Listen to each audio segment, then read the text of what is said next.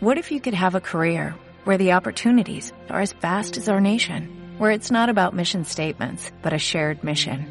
At U.S. Customs and Border Protection, we go beyond to protect more than borders, from ship to shore, air to ground, cities to local communities. CBP agents and officers are keeping people safe.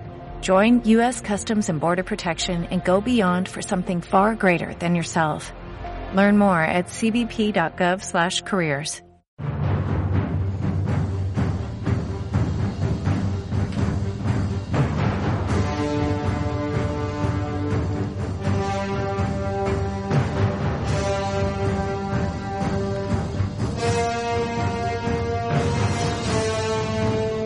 Jailidra, mangurrias y campurrianas, bárbaros de la de la secta.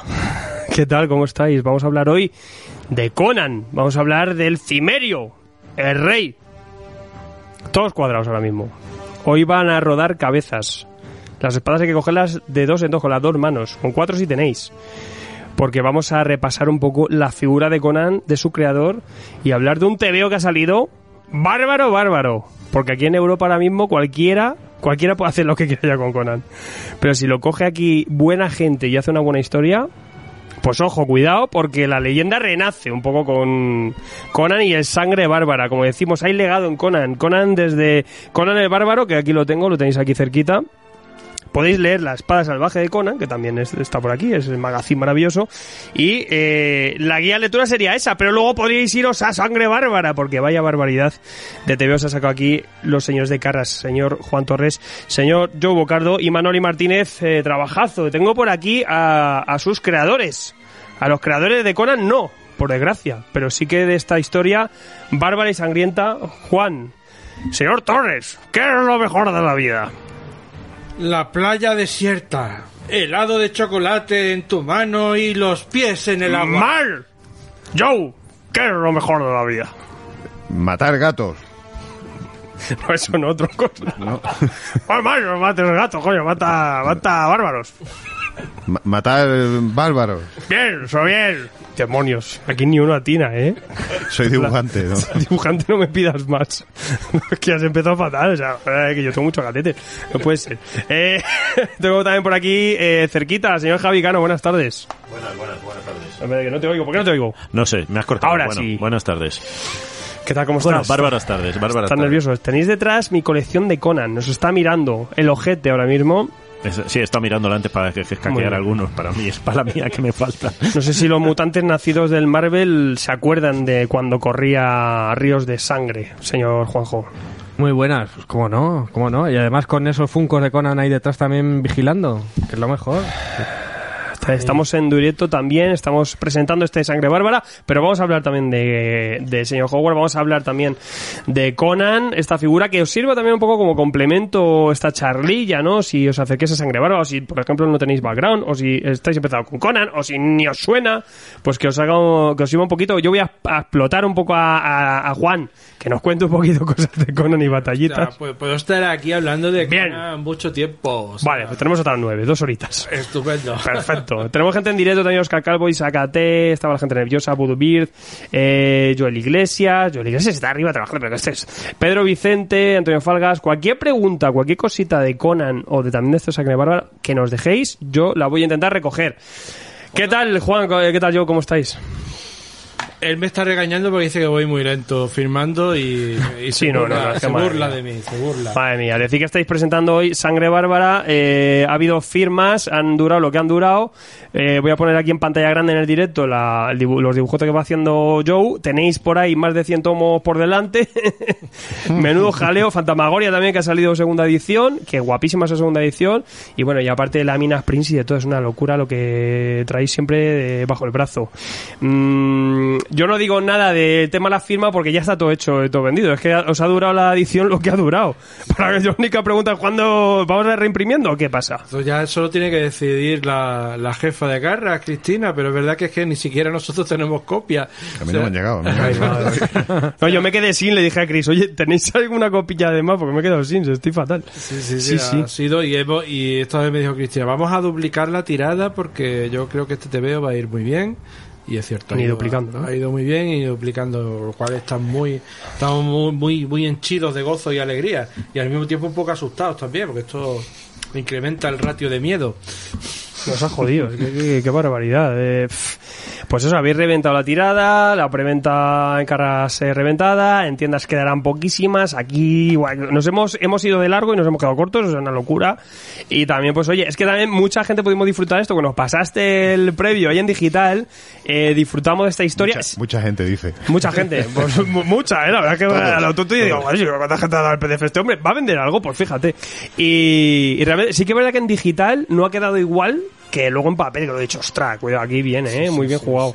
el, en el tema del color sí fuimos muy muy picajosos incluso la parte final ya terminando el TVO la pobre Manoli tuvo que rehacer mogollón de color íbamos página por página cambia el tono cambia el tono cambia el tono porque ya sabiendo que podíamos jugar con un tipo de papel al final pues ajustamos el color con eso no se parece en nada el TVO tal y como se veía en digital a como al final tienen la la experiencia de papel, además, si os fijáis, es un papel que tiene ya un, un toque añejillo, tiene ese, es digital, o sea, ese- Ha quedado muy bien, quedado muy bien. pero estamos muy, muy contentos como ha quedado, la verdad, estamos muy contentos. 80 paginillas creo que tuvo que retocar Manoli, ¿no? Sí, No. eh, en la última semana, antes de tiempo, Sí, 80 80 páginas una por una. Madre tita mía. David eh, Monturiol en directo dice: Mi enhorabuena y gratitud más sincera, Juan, eh, Joe y Manoli, por ese regalo que nos han hecho a los enamorados de este personaje y su mundo. Y sácate, mira, nos hace una primera pregunta muy interesante. ¿Qué habría que leer antes de leer Sangre Bárbara? Ostras, ¿eh? Esto es fuerte, ¿no? ¡Ay, Dios Claro, si no, si no has leído nunca, a ver, yo intento escribirlo para que alguien que Sí, no- Yo creo que se puede entender si no hace falta leer nada, ¿no? Exactamente, Sí. pues tú ves ahí un padre y un hijo cabreados y, su- y sus cosas. Pero si quieres tener más background de, de esto, yo me buscaría la espada salvaje de Conan, eh, que no sé si podrá encontrarse hoy día, eh, donde cuenta pues más allá del Río Negro. Es uno de los primeros que había, Sí. que estaba eh, guionizado obviamente por Roy Thomas y, y luego por Tony de Zúñiga y bueno, el dibujo de John Buscema con la tinta de Tony de Zúñiga y es, es un pasote de, de historia que cuando uno de los primeros Coran que me vi que a mí me impactó muchísimo, sobre todo porque es una historia muy muy oscura para lo que lo que solíamos leer por aquel entonces. Eh, la edición de si ahora más o menos más accesible que, que no sea eso, yo tiraría por los Conan de, de Dark Horse. Eh, Algo está muy bien para entrar. porque Kurt muy modernos. Busiek y Timothy Truman Lo sabido al hacer. guion hicieron un guion muy bueno. Y adaptando a Howard bien, ¿no? Y adaptándolo muy bien. O sea, hasta, hasta entonces, fíjate como eh, se había perdido un poquillo el tonillo este de- que le tenía respeto Roy Thomas y demás. Marvel lo había perdido por entero. Hmm. Y esta gente dijeron, volvemos a los orígenes. Y Kurt Busiek se sentó y, esas, y esos captions que están escritos con máquina de escribir, como si estuviera a Howard aporreando la máquina de escribir contándote la- la- las peripecias de, de Conan, ¿no? Entonces, eso es como diciendo, no, sabemos de dónde viene y fue una vuelta a los orígenes y la verdad que le salió bastante, bastante bien. El Conan últimamente lo que tiene son excelentes dibujantes, tiene buenos guionistas en Marvel, pero está dentro de la política del gran ratón. Entonces, a mí, personalmente, ver a Conan pelearse con Loberno no es algo que como aficionado me, me llegue. O sea, entiendo el divertimento, ¿no? Porque es como echarte una partida a las maquinitas. Pero no, no es algo que a mí me. como aficionado al personaje me cale. Yo creo que sí, a mí tampoco es Marvel de ahora, pues oye, pues... Eh, la verdad que teniendo lo de Dark Horse un poco de fondo, que parecía que no, ¿eh? pero al rato esos integrales yo creo que han hecho que salga un poco la luz. Ese Conan también y ese refuror que ha habido con Conan ahora. También nunca pasó de moda, ¿no? Conan siempre ha sido una cosa que siempre ha petado, ¿verdad, chicos? Eh, Conan era lo que más vendía. Conan en Siempre. España era. Es que había solo aficionados. Quizá Spiderman y Conan. Había gente que era solo compraba y 18.000 Conan. reediciones que ha habido también. Y además eran no aficionados al cómic, eran gente de, toda, de todo extracto social, chavales o heavies, muchos heavy de los 80 con su revista de la espada salvaje. Eh, yo recuerdo, bueno, yo mi madre tenía un kiosco, por eso sé que, que iban a por, a por el a por el Conan, el tanto el bárbaro como, como, como a por la espada salvaje de Conan cuando salía.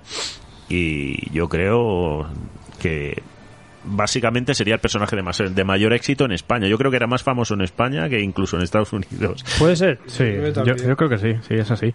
Además es que ha sido un poco la punta de lanza de toda esa fantasía heroica que yo creo que aquí ha pegado mucho, muy fuerte en España. Claro, claro. Aquí también hemos tenido un Torgal, también por Europa, ¿no? Y ha pegado, la fantasía heroica en Europa siempre ha tenido mucha, muchas raíces, ¿no? Sobre todo porque hablan un idioma que nosotros entendemos muy bien. O sea, lo que hizo muy bien Howard es trasladar toda la mitología de héroes y de brutángaros que teníamos aquí y la trasladó a, pues, a su lenguaje a su y para un público más norteamericano de frontera y demás. Pero claro, es un idioma que aquí es una cosa que tenemos muy inculcada, ¿no?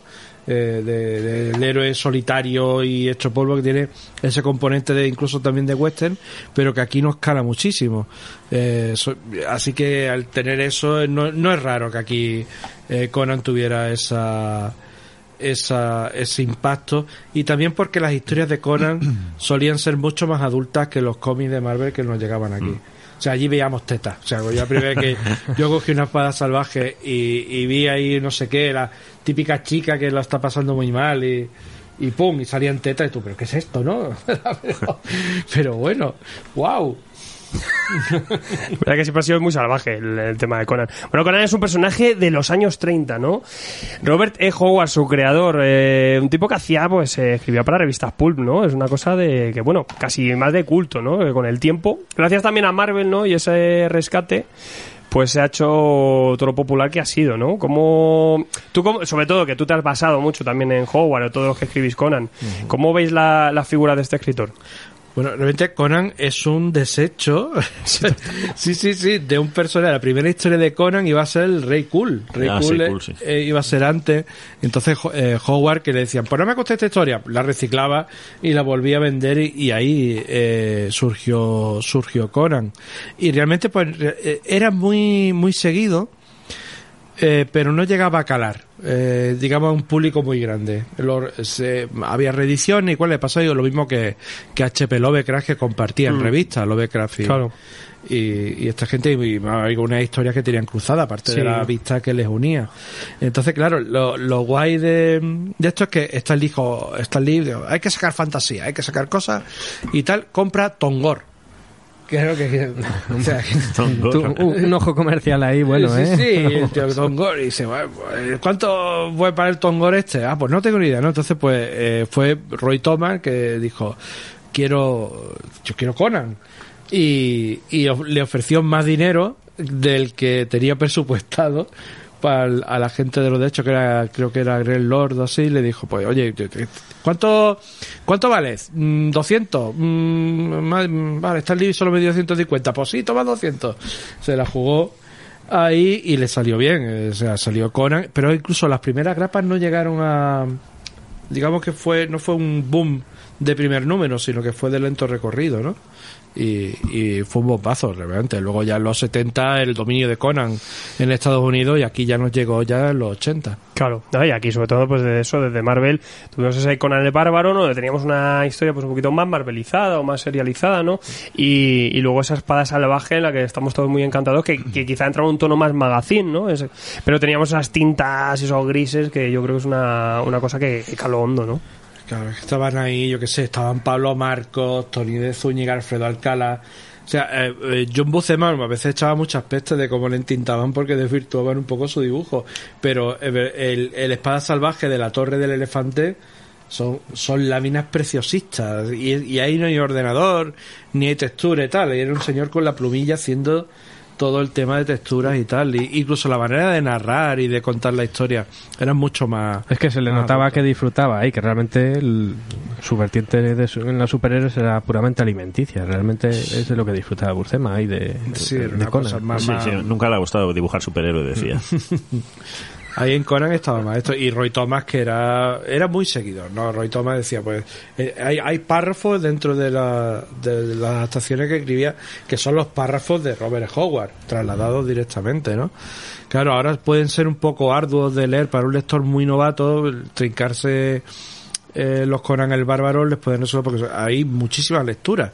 De hecho, en un cuenta palabras, ahora mismo hay una regla no escrita que dice que ningún bocadillo, ninguna viñeta debería llevar más de 25 palabras. Apunta esa, Sejic.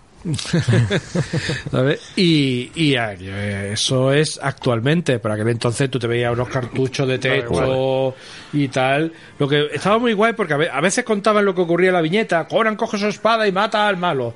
Pero había veces en que te, co- te proporcionaban más información, ¿no? Y de- eran do- dos biografías. Estaban unidas, pero por ejemplo tú leías La Grapa, eh, donde había más un- una sensación de, de biografía. O sea, Sí. Iba a un sitio, eh, lo veían más joven, luego conocía la saga que era el Tarik Viviente, Sí. que estaba chulísima, la canción de Resonja, luego se va a Kitai, luego se va por aquí, se va por allá, y había una sensación de que las grapas más o menos se seguían, la historia de Belit, que eso es una maravilla. ¿Qué pasa? Que la espada salvaje no, la espada salvaje se parecía más a los relatos porque en uno Conan era rey, en otro Conan tenía 20 tacos y estaba de ladrón, en otro, y, y daba esa sensación, que lo decía muchas veces, que era el, eh, cuando Howard escribió los relatos, que era Conan en una fogata, en un campamento, te iba contando su vida y contamos la vida como nosotros contamos la anécdota. Pasaron estas anécdotas son, pues fui un día y me emborraché y me vestí de rana y Conan, pues fui un día y me emborraché y me cargué un castillo porque me, me miraron mal. Eh, la gente que en directo está flipando, está Joe, dice, ojo por Dios, está Joe ahí dibujando. Es como, claro, que ver a Joe dibujando Esclavizado, es un esclavizado. esclavizado. Eh, ¿tú, Salvadme. ¿Tú, Joe, qué relación tienes con Conan? Pues me da un poco de, vergü- de vergüenza admitirlo, pero muchísimo menos que cualquiera de los que estáis aquí. Sí, no, no. Sí, sí, yo soy... Ya lo has dibujado, al menos. Bueno, en eso a lo mejor cano, pero eh, mm, yo conocía el personaje, había leído cómics de- de- del personaje, había visto las películas, pero mm, no era un super fan de, de Conan. De hecho, ahora sí estoy empezando a releer cosas y a, y a leer cosas que no había leído, pero pero no no era un no, he- sido nunca un gran fanático de- del personaje. Lo cual no sé si ha sido bueno o malo para para el cómic. Espero que sí, porque así no, no he intentado seguir en la estela de, en el aspecto gráfico de, de nadie, porque también un- hubiera sido un, un error por mi parte porque habría salido perdiendo. Y, y estaba tranquilo porque como Juan conoce tanto al personaje y tanto su historia, sabía que no iba a cometer ninguna ningún error de, de- de vestuario de, o de historia, de lo que fuera. Tenía el comodín de, del Torres.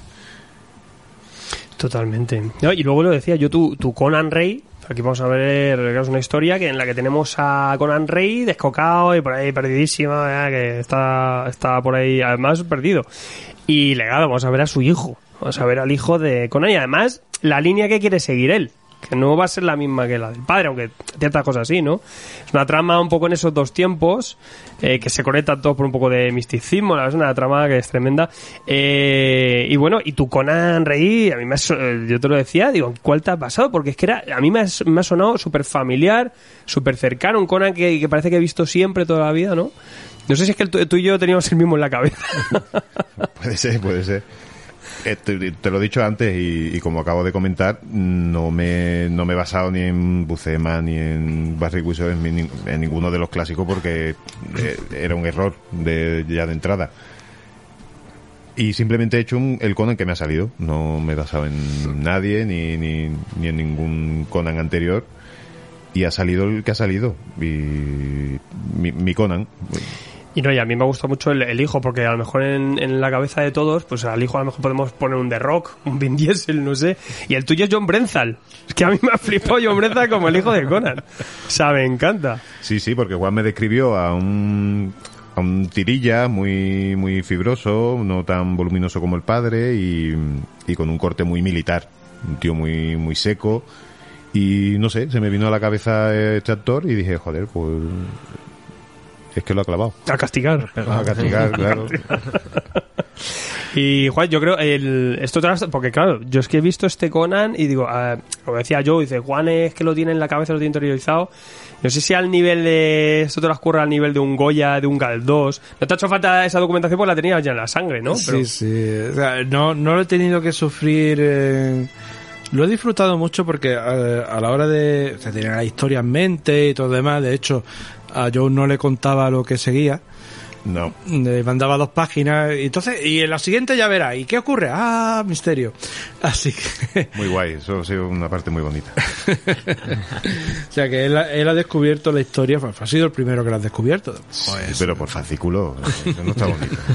Eso no está bonito. Y la, la cosa es que eh, lo, lo, lo guay es que llegó un momento, pasadas las primeras páginas, en que aquello ya no era yo escribiendo un guion cerrado y, y que lo trasladara, sino ya era sinergia. Y ha habido páginas que, hay una página ahí que yo estoy enamoradísimo de ella, eh, que es la página en la cual pues el, eh, el hijo de Conan se enfrenta a los pistos solo y vemos la batalla eh, desde un ángulo que yo creo que no se ha hecho nunca. Y, y por más que me hubiera gustado adjudicarme el mérito, ese mérito de yo, porque en el guion original, pues, ah, una lucha y él está así contra la pared y, Que pegue cosas. y, y tal, aquí vamos a, a poner sangre y estoy diciendo, claro, pero es que el, el tono de la historia, la violencia, aunque hay mucha violencia, la guardamos casi toda para el final, toda violencia ocurre o fuera de cámara o está muy comedida, ¿no? No, no le damos el, el- el gran impacto violento está casi ya al final.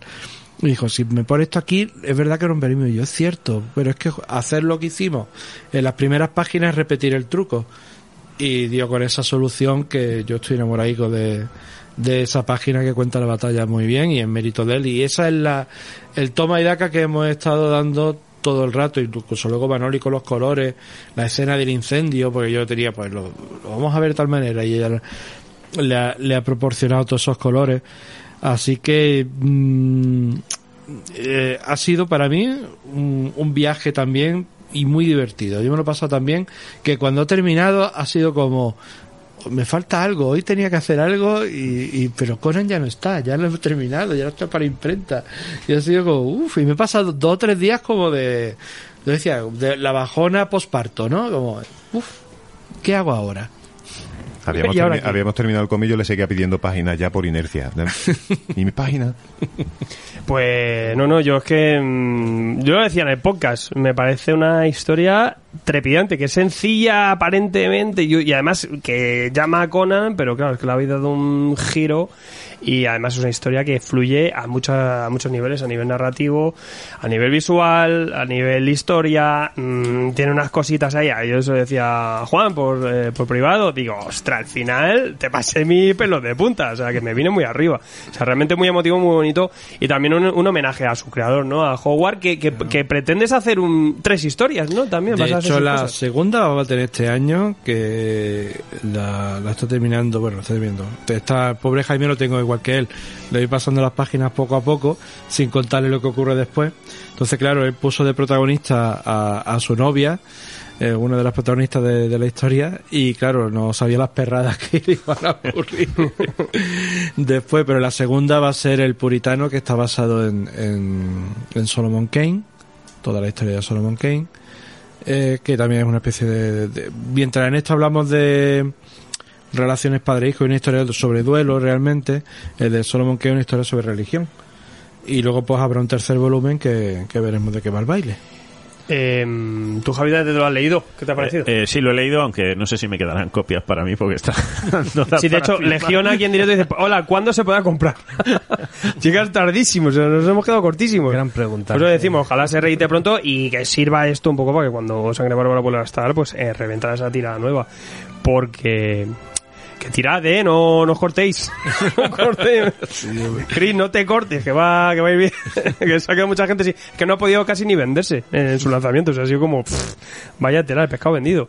En algunas tiendas que quedan unas poquitas, ¿no? Tiendas amigas de Carras y Sí, sí, poquita cosa más y se habrá agotado rápido. O sea, que bueno. Pero sí que, pues también que nos sirva un poco esto de pretexto. Eh, tú, Javi, por eso, ¿qué, qué te ha parecido este Sangre? Yo, yo creo que tiene el espíritu de Conan total. Es el, cuando lo abre ya desde las primeras páginas que nos iba pasando por, por el WhatsApp, dice, yo hay veces que decía, digo, no me lo quiero leer porque prefiero siempre verlo en papel, el terminado final, pero digo, bueno, pero ya lo tengo aquí, tengo que echarle un vistazo. Y además yo lo pasaba, no se lo pasaba, pero sí comentaba con amigos en otros grupos de WhatsApp de, prepárate para comprar el cómic este, sobre todo con amigos míos que son muy aficionados a Conan, que se viene un, pedazo de TVO de Conan. Y, le, y le digo, no te puede pasar nada porque es solo para gente de confianza y tal, entre comillas.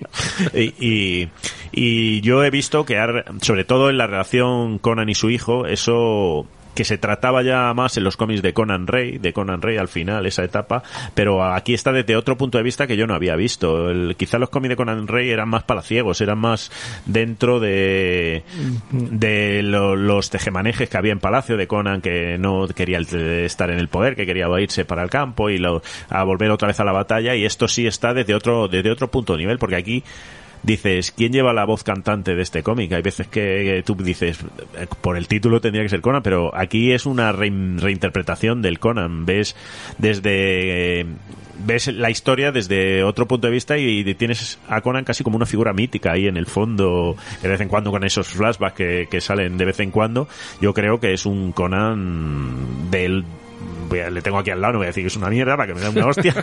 Porta tengo aquí al dibujante. No, de los mejores Conan que yo he leído, porque es de los de los de los más divertidos. Y yo igual, yo ahora leo el Conan de ahora que está con, lo- con los Vengadores y digo, ¿qué es esto? Que digo, como broma, con un what if, dices, vale, como aquella vez cuando Conan en Nueva York y tal, que, que- que tenía su gracia de que se encuentre con Spiderman.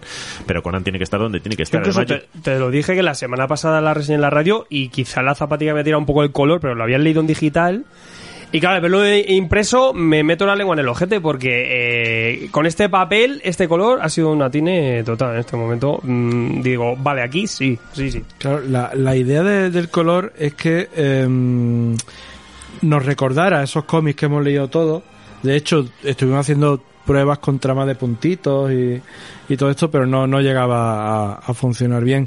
Pero claro, que recordara, pero sin ser, o que, que fuera un homenaje a esa forma de colorear, con una paleta muy limitada, 48 colores, que juegue más con el ambiente que con brillos y efectos. Es que, eh, sobre todo también es con una especie de pataleta a lo que ha hecho eh, tanto pues Marvel y esto en las reediciones que eso, coger el color chillón puro y duro o meterle esos recoloreados, que es otra reedición que ha habido. La Dark Horse. con- la de Dark Horse tiene recoloreado, sí. recoloreado con brillos y con volúmenes y con esta historia que es que no le pega. no estaban hechos esos tebeos. Eso no tenía que estar penado, ¿eh? Porque Yo, estoy a ahí, favor de que guau. actualicen un poco la rotulación, a lo mejor por, por favorecer la, la lectura. Pero el color con el- la tramita y tal, yo eso lo hubiera dejado para todavía en todas las reediciones del Que mundo. es, es complicado realmente reproducir ahora Sí. la trama de color y eso, pero eh, lo que ha hecho, lo que hace Marvel en la mayoría de, de reediciones que veréis por ahí, es decir, pues qué color es este, 100 80% y mete un 100 80% en un papel con brillo y con todas las de estas. Claro, claro. Ahora te, te sangran los ojos porque aquello estaba hecho para prensa y esto está hecho para imprenta. Son dos tonos, entonces tú te lees, o yo que sé, el José Villarrubia hace realmente uno en Facebook, si lo seguís, hace un análisis sobre el coloreo y los recoloreos y por qué están mal todas estas cosas que se hacen, porque sencillamente es como intentar eh, una cosa que estaba hecha por un lenguaje mm, actualizarla entre comillas porque es que no se puede actualizar eso. eh. Eso, y entonces dijimos, pues en plan pataleta, vamos a demostrar que se puede hacer con las herramientas, eh, digamos, más, más antiguas, con una paleta más limitada, sin degradado ni volúmenes dentro de los personajes, pero eh, que tenga un aspecto más actual. Y esa, esa es la base del color. Eh, Chema Rodríguez en directo dice, ¿cómo no nos va a gustar con España si de niño eh, era español? Y que, bueno, hablamos de esa peli, la peli también, yo creo que fue importante, ¿no? Para el personaje y popularizarlo a un nivel. A mí la película, eh, a día de hoy, me sigue pareciendo una ópera hecha cine, o sea, es ópera pura y dura. Sí, sí, es un peliculón. O sea, yo, mm, yo creo que ha sido con el tiempo, ¿no? Como, como ha ido ganando cada vez más. Porque La de, la de Momoa ya no sé. La de, No, Mo- la de Momoa. Momoa, Momoa, de Momoa, madre mía. O sea, ¿cómo se puedes tener tanto dinero? Un actor que tú lo ves, este tío es Conan, que Sí, sí, pueda, que, que cuadra. que puede hacer un buen Conan y, y que hicieran, yo siempre respeto mucho el trabajo de todo el mundo, pero vaya mierda de guion. O sea, General Zim. ¿Cómo General Zim? Eso suena a limpiadora. Yo, yo creo, yo no la, ni la recuerdo. Yo la he visto un par de veces, pero ni recuerdo de qué iba la trama. Sé que estaba la chica rubia esta, la...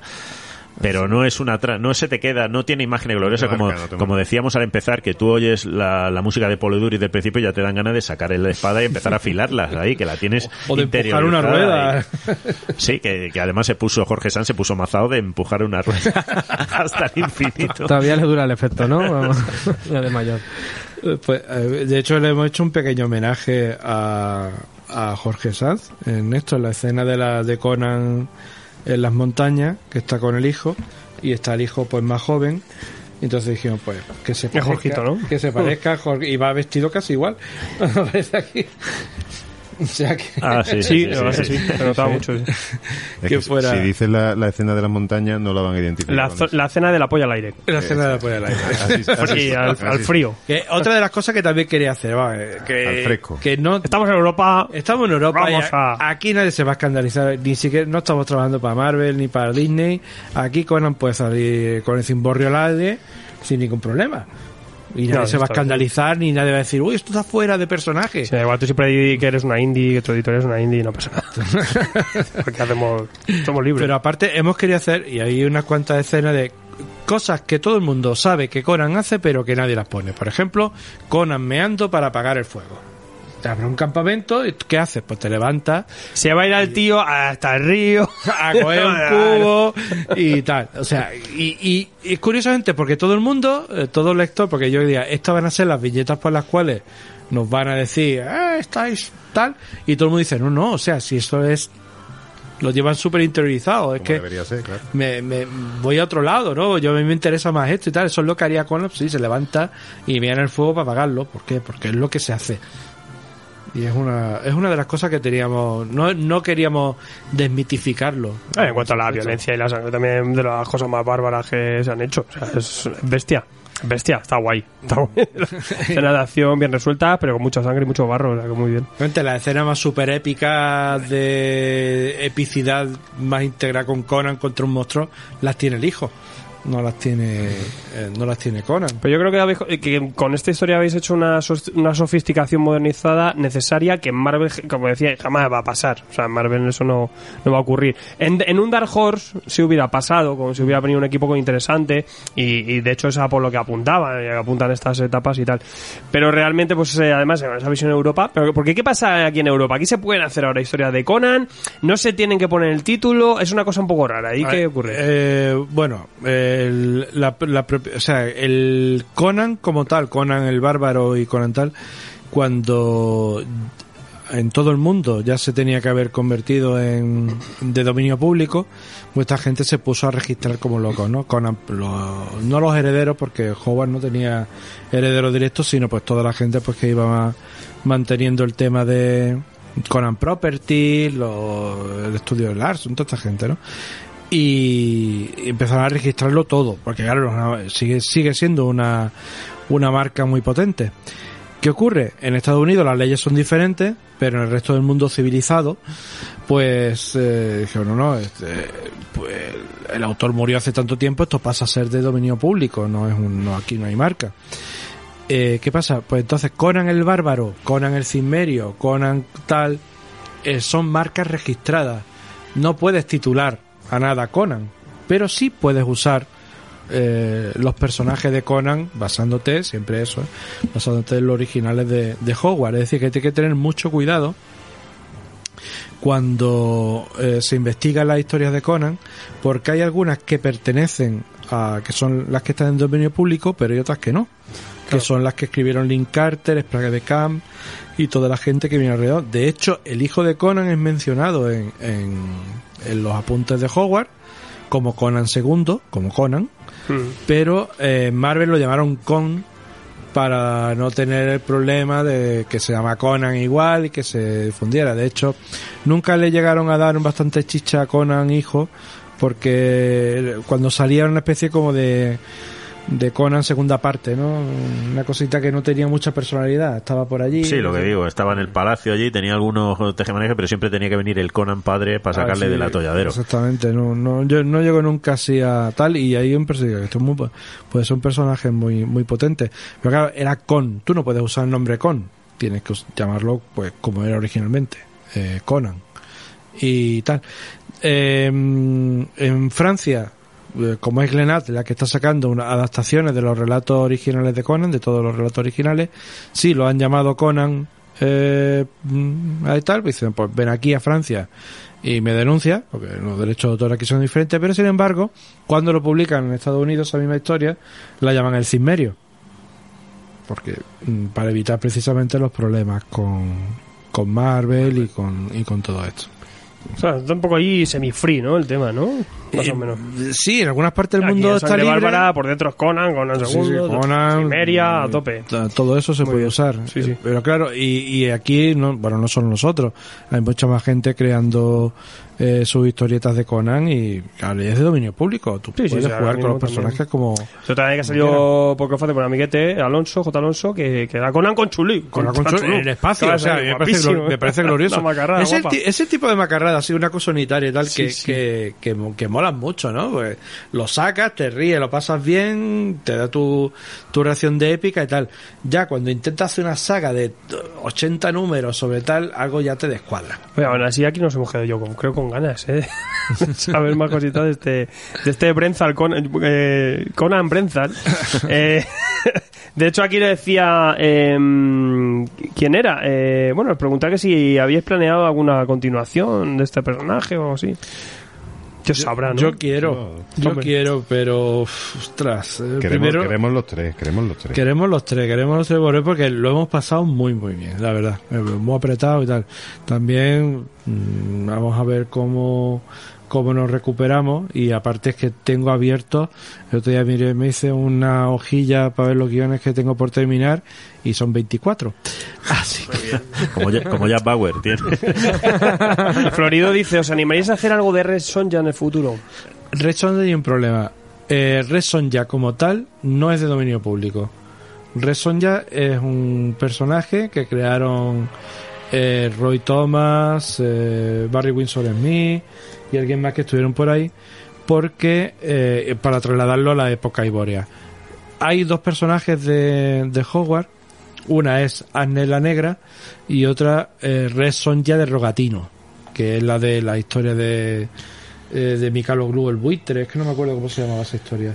Que hay un conde que es como una especie de... Bueno, era el asedio de Viena con sus pistolas y tal. Entonces, pues la, esa resonja pues tiene una espada, pero también tiene dos pistolones y va por ahí eh, buscando venganza contra el malvado Mikalo Glu en, en el asedio de Viena, ¿no? Por los turcos. Esa resonja sí se puede adaptar, se puede sacar adelante, pero la resonja que conocemos de los comital sí es marca registrada porque es una creación reciente. Benny Blanco dice, lo más importante para mí es que siga siendo políticamente incorrecto. Dice, aplastar enemigos, verles destrozados y oír el lamento de sus mujeres. Eh, peor es, gatos, peor es Joe que quieren matar gatos. Sí, sí. O sea, que- O sea, yo es que eh, acabo de ver la escena. Aplastar enemigos, bueno, right, ¿vale? Sí, es que me imagino allí a aquellos mongoles ahí sentados, el, el de esto, ¿qué es lo mejor? Matar gato, todo, tío, gatos no. Gatos no, no, no. Y todos los bárbaros diciendo, madre. Madre mía, con Todo no. Una cosa ese bárbaro, pero ya de puto loco, Sí, me imagino ahí el pobre, no, mis mosquitos. Que esto, la putada no lo he ensayado bien. Eh, Francisco J. Díaz dice, pregunta para los autores, ¿teníais claro desde un principio eh, que esta obra llevaría color y la elección de la colorista? Al principio Sí, no, ¿verdad? al principio empezamos a tocar y dice, vamos a hacerlo blanco y negro como si fuera una espada salvaje y demás, pero luego dijimos, venga, vamos a lanzarnos con el, con el color. Habíamos hecho el Fantasmagoria también. Exactamente, digo, nos vamos a repetir un poco, así que vamos a hacerlo a, a color y, y ya pues se juntó Manoli en el carro y, y nada, ya es parte del equipo. Nos tenía que escuchar las tonterías que decíamos en, el- en el chat todo el Pobrecita, qué rato. lástima, tío, tener que aguantar todo el día. La verdad que la pobre tiene el cielo ganado. ¿eh? Entre las 80 páginas que tuvo que repetir y, la- y las tonterías que decíamos. Java Comics dice 10.000 copias vendidas a final de año. Hay que tirarlas, tira- tirarlas a coño. Esa, esa- esa fue, 10.000 esa apuesta la hizo conmigo y le dije que si vendíamos 10.000 copias antes de terminar el año, me iba allí a su casa y le tatuaba a Conan en la espalda. Bien. Ve yendo y le quede algo. Tatúle otra cosa. Una polla de Conan. eh, pues, y bueno, y de Conan Classic, Conan, eh, estas novelas. Eh, Juan, ¿cuáles son las historias clásicas, tanto de Hogwarts como de Marvel, un poco las que más te han... Otra vez. Eh, Hay un, por ejemplo, ya de, de historieta de, de novela, hay una que me, que me encanta, que, o sea, de, de la que escribió Hobart, que no es precisamente una de, la, de los cuentos, sino el poema Cimmeria. El poema Cimmeria, que es una cosa muy cortita, que es, eh, pues aquí voy yo, está todo lleno de mm, Cimmeria sombría, llena de nubes, llena de tal, que tiene bastante del espíritu de que luego lo hemos querido sacarlo dentro, ¿no? Y esa, ese poema me, me flipó muchísimo. Eh, como historia de, escrita por, por Howard, Clavo Rojo. Clavo Rojo resume muchísimo todo eso. Y luego ya en cómic, como adaptación mm, que se me ha quedado súper clavada de cuando piensas en Conan, pienso en la página 2 de La Torre del Elefante, don, dibujada por John Buscema con el intintado de Alfredo Alcalá, donde aparece un Conan en plano americano mm, de pie mirando al tío que estaba antes diciendo ah yo robo mujeres y tal y que cual y cuál es el secreto de la torre del elefante y esa página la tengo mm, la puedo recrear de cabeza es, es brutal. Yo creo que esa, esa historieta a mí me, me caló muchísimo.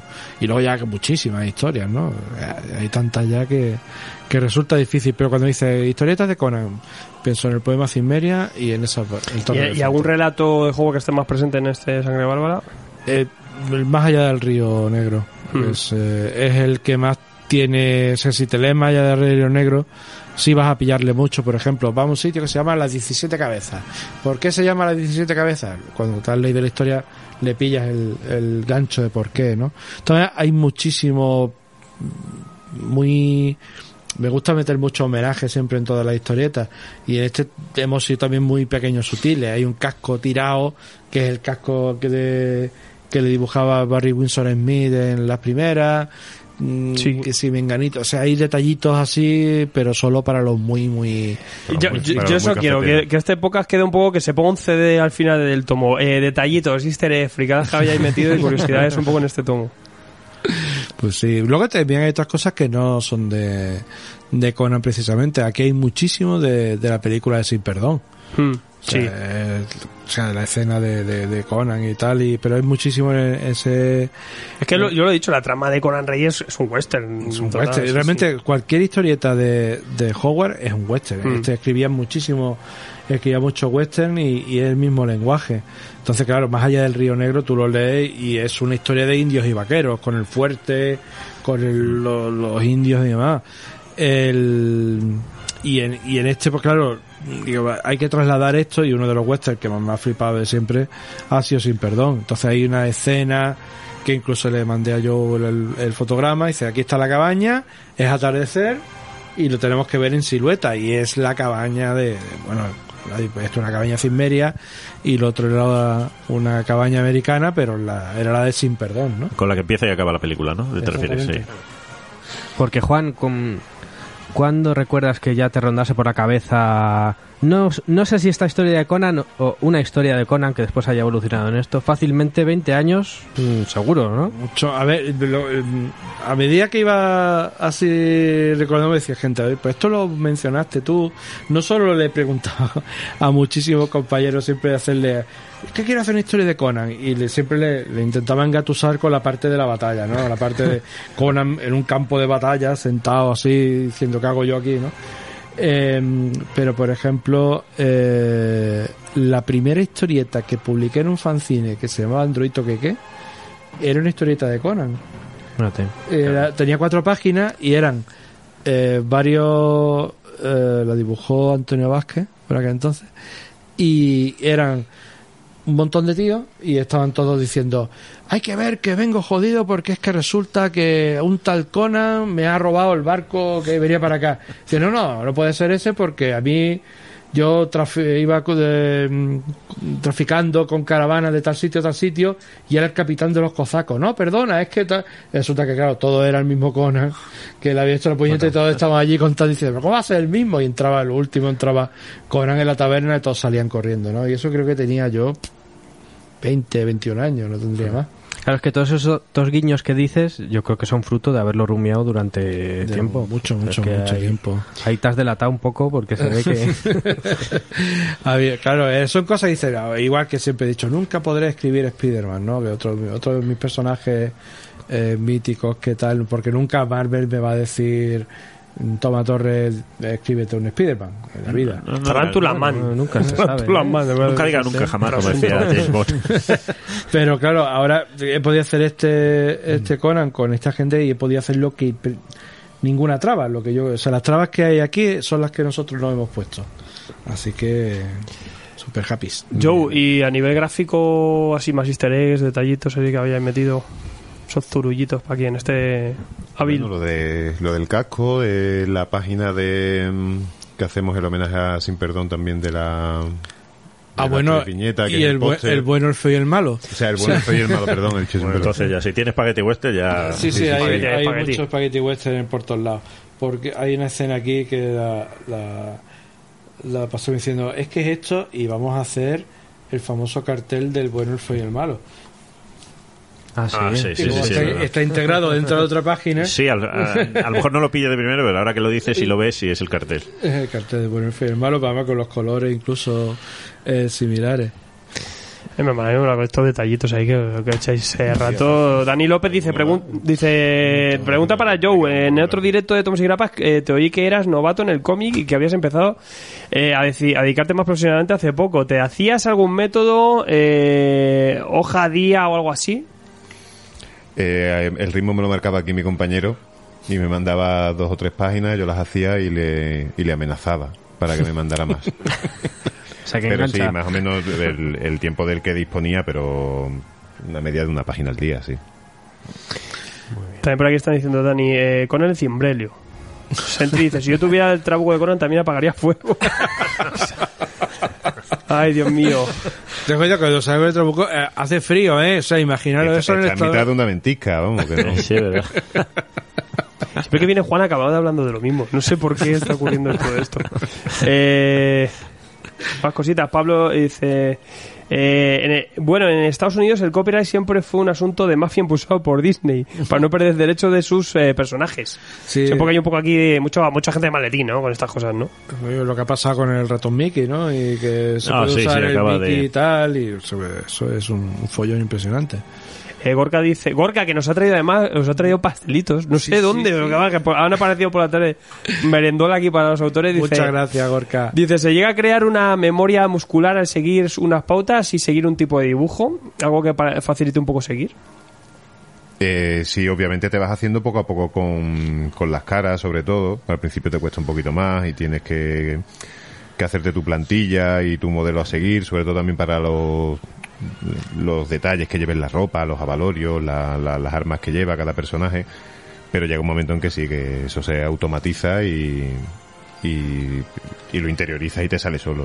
Y por eso cada vez vas más rápido. Dani también te pregunta que si te atreverías o te gustaría meterte en el mundo de Torgal, ahora ya que os habéis metido en Conan. Hostia. tiene su Hombre, ya tienes que meter ahí. ciencia ficción un poco, eh, todo guapo.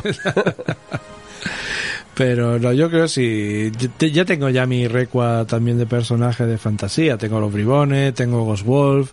O sea que ya me puedo saturar. Esto es porque se lo debía al personaje, ¿no? En cierta Te forma. quita la espinita ya. ¿no? Me lo he quitado ya, ya. Voy a por ir tranquilo.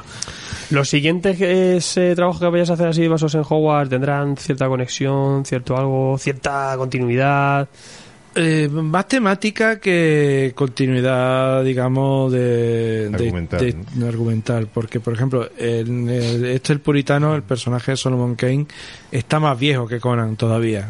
Está cascado, eh. está muy cascado y muy viejo, ¿no? Entonces, eh, eh, es como está en esa etapa de su vida en la cual ya no tiene nada adelante, es una persona creyente, entonces él que dice, bueno, me voy a morir y me voy a ir a hablar con el Señor, que ya me dirá lo que sea, pero al mismo tiempo una persona cual tiene muchísimas dudas por todo lo que ha hecho, por todo lo que ha visto y por todo lo que, lo que tiene detrás. Mientras en esto es una, una historia sobre relaciones padre-hijo, sobre el duelo, porque el personaje central de Sangre Bárbara no sale, pero todo, todo lo que ocurre ocurre por ese personaje. Eh, en este es sobre la religión, sobre todo el, qué es lo que hace que una religión es, la lleva tan imbuida que un tío como Solomon Kane se levanta una mañana y dice, pues me voy a, dar- a dar vuelta por el mundo, a ver si me encuentro algo malo para matarlo. Claro, porque básicamente lo que... Ah, sí, lo que hace. Eh, Porque sí, te ve historia que dice, no, se fue de pirata un tiempo y tal, pero la historia central de Solomon que estoy por aquí aburrido, me entiendo en la huerta, allá hay alguien malo. Pues voy a matarlo, porque es que el señor no puede permitir estas cosas. Así que de eso trata un poco la historia, ¿no? Y aparte, Solomon Kane me parece un personaje muy, muy interesante, ¿no? Porque se, eh, porque se separa un poco de toda la corriente general de, de, héroe- de héroes de Hogwarts. Hubo una película, ¿no? En Disney, Eh, Chungi. no, de Disney no, era de... ¿De qué era? eh, James Purefoy era el James protagonista. Purefoy, sí, sí, que, o sea, Serie, serie ve- Z, vaya. No, pero veías el personaje y daba, la, daba, Sí, el daba- el pego y- daba el pego visualmente, pero luego lo de siempre, hacen unos guiones que parece que vienen como de otra historia, que no tienen nada que ver, y, eh, y este tío es Solomon Kane. Ya está. Yo, sombrero. yo quería hacer una historia sobre un tío que se enfrenta contra el demonio Me da igual. y tengo Solomon Kane. Y si sé. no, Constantine, me da igual. Vaya tela. Eh, oye, y aquí pregunto a la mesa, ¿por qué creéis que Conan, después de tantos, tantos años, sigue ahí? ¿Por qué los lectores nuevos, la nueva generación de lectores siguen todavía interesados por él? ¿Por qué será? ¿Cuál, cuál creéis que es la clave? Porque luego también llegan otros héroes, otras historias de fantasía heroica no llegan a este punto. Yo creo que hay dos, hay dos motivos principales. Uno, la fantasía de poder adolescente. Eso es innegable.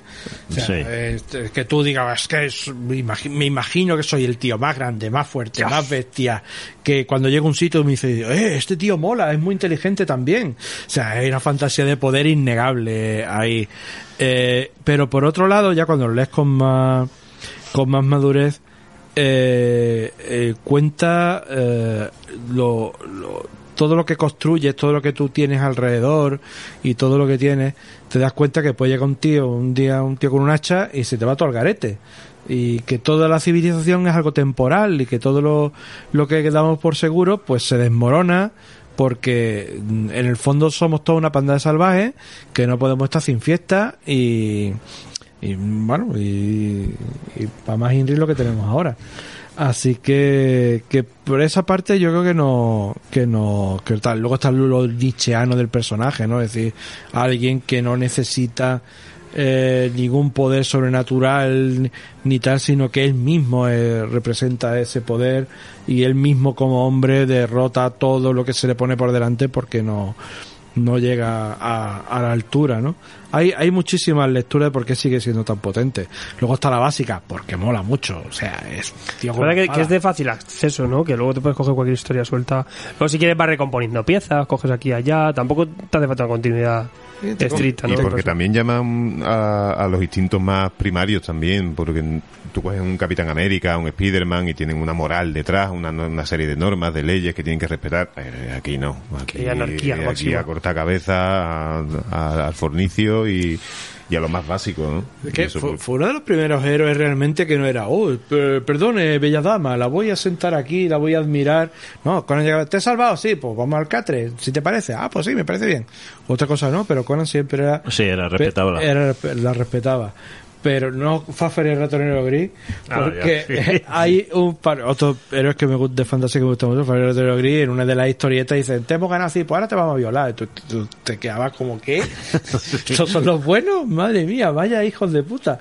Y, y tal, pero el, el, el Conan era primero diciendo, oye, lo que tú dices, instinto primario, yo lo que quiero es beber, pasármelo bien y tal, es más, eh, hay un parlamento con, con Belit en la Reina de la Costa Negra, que me encanta ese, ese monólogo, que Belit está con su idas de olla en la cabeza y, Conan, ¿tú qué piensas? Dicen que por ahí que todo esto de la vida es nada más que ilusión y Conan responde, yo solo sé esto, si... Si la vida es ilusión, yo soy una ilusión, por tanto real para mí. Así que, ¿qué más puedo hacer sino beber, emborracharme y matar enemigos hasta que todo se vaya al garete? Y está una filosofía que parece muy primaria, pero luego en su sencillez tiene una pureza. En Carras también hicisteis Barbarian King. Sí, sí. Que eso también era un poquito de Conan el Bárbaro a la, a la europea, ¿no? Un poco descocado. Sí, pasa que nunca me llegó a mí a, a llevar, a calar mucho el, el de esto porque... eh, mm, o sea, yo no veo a Conan con una mole de músculos enorme con dos espadas mágicas parando rayos de fuego. La magia dentro de, del universo de Hogwarts es algo muy sutil. Sí, ¿no? Sí, la magia, eh, eso eh, a la gente actual pues necesita más joven, pues tiene la referencia de Dragón y Mazmorra y de otras cosas, pero nunca ves a Conan con una espada mágica. Los magos dentro de Conan en raras ocasiones lanzan algunas chispitas, sino que los magos se mueven dentro del rollo del hipnotismo, lo que está muy lo en místico, claro, de lo, de lo Exactamente. intangible, ¿no? No- de las profecías, de los videntes, de, y, la, y lo que es, digamos, el brazo ejecutor de la magia eran los monstruos. Hay mucho de terror dentro de, en esta historia en Sacra Bárbara hay magia. Exactamente. Claro. Hay mucha magia, pero en ningún momento veo una magia de dragón y No es mazmorra. una magia de Harry Potter, de tomo con la varita, todo. Exactamente. Se transformó en rana ahora. hay, hay un mogollón de magia, porque es necesario dentro de, de esto, pero al mismo tiempo no, no es una magia Es menos evidente. explícita. Entonces, eso, es, eh, para que hagáis una idea, la magia que se ve aquí, que es una magia de guardiana, es la magia que vemos en Excalibur de John Burman. Ah, sí. Es que tú notas que todo es mágico, que todo tiene alrededor, que la magia es algo mm, atávico, pero no ves rayos de fuego, ni chispitas, ni nada. Eh, has hecho lo de Urban Besan, Ujier Tiembe. Para que veas que soy un friki otro. Me recuerda, me de recuerda, me recuerda a de- cierta, a cierta reseña a What Through Hell que, la, que, que algunos aquí en la mesa no entendían que algo onírico, algo extraño no se explique, ¿no? Y que, que haya cosas ahí dadas por hecho. No miro a- aquí a Juanjo porque... Pero sí que eh, a veces es, es mejor no, no, no ser eh, explícito con las cosas, ¿no? Que estén ahí Claro. y ya está, que se sientan y ya está. Tampoco Yo, tiene- yo creo también, no sé si lo notas tú, que la, la prosa de Howard en, en cuestión de la magia y los monstruos estaba muy influenciada también por, por Lovecraft, Sí, eh, los sí, sí, mitos. Siempre era Conan, llegaba a un palacio y era sobre un culto antiguo, unos antiguos dioses. Estaba como ellos eran, se escribían y, y eran, no voy a decir colegas porque en la época era, era, era diferente, pero sí, sí los escritos de Ambrose a veces eh, se entremezclaban. Sí. Sí, sí. Lovecraft a un nivel ya más onírico, más eh, bestial, y pero Howard yo creo que sacaba también de, de esa de ese de ese submundo esos mitos de Chulu para para incluirlo en su De en su crónica cimeria. De hecho, en, en algunos relatos incorpora palabras de las invocaciones de Oscars y, y demás, cuando está invocando bichos, la cosa del monolito y, y cosas así, mete bastante. Eh, lo divertido, o sea, la, la aproximación es totalmente distinta en cuanto al tema monstruo, porque... Aquí hay monstruos, ¿eh? Hay monstruos, otros. Claro, claro. Eh, porque Losca decía, los monstruos están ahí, las criaturas más allá de nuestro entendimiento están ahí y no podemos hacer nada porque solo con verlas nos vamos a ver locos. Y Howard decía, sí, hay un bicho muy feo que lo ve y, y la gente vulgar se puede ver loca, pero un hombre de verdad coge, coge el hacha y le parte la, cabeza. O sea, yo, siempre tenía la gracia cuando jugaba rol con los colegas a la llamada de Cthulhu y algún día sacaré un hechizo que sea invocar Conan y soltarlo, a soltarlo delante de un monstruo porque a pesar de que lo pase muy mal el monstruo le pegue y tal y cual al final Conan acaba siempre venciendo Con prevalencia, ¿no? Sí, siempre sí, sí. siempre es la fuerza del hombre sobre todo Le pone contra las cuerdas y sale victorioso. Lo Eh, malo que si utilizas a Conan y te salva, después te puede... eso es lo malo poner- eh, ya Claro, te he salvado que- y tú eso ay. Como no le invites a. Guamiel. Eh, José Manuel Fernández dice, siempre lo cuento, pero esa productora, la Nu no sé qué creo que era, tenía hace unos años un listado de adaptaciones que tenía pensadas hacer sobre el personaje de Howard, incluido Bram McMorn, Mm, es otro personaje que no salieron, que taquilla fue una ruina, no sé qué esta gente no sé. Pero eso, Mamor tiene Gusanos de la Tierra, que es uno de los mejores. Sí, es una de las mejores novelas de Howard. De las mejores. ah, que sigue siendo lo mismo. Lo que pasa que esta vez, en lugar de ponerse de parte de, digamos, del mundo civilizado, se pone de parte de, de los bárbaros, ¿no? De, contra los pistos contra los romanos. ¿Están tardando en hacer una serie en Netflix de Conan? No, Amazon Amazon. Amazon, ¿no? tiene los derechos. Pero sí. ya estamos, ¿no? Yo dudo mucho que Netflix pudiera hacer una, adaptación Netflix no le saldría satisfactoria bien, ¿no?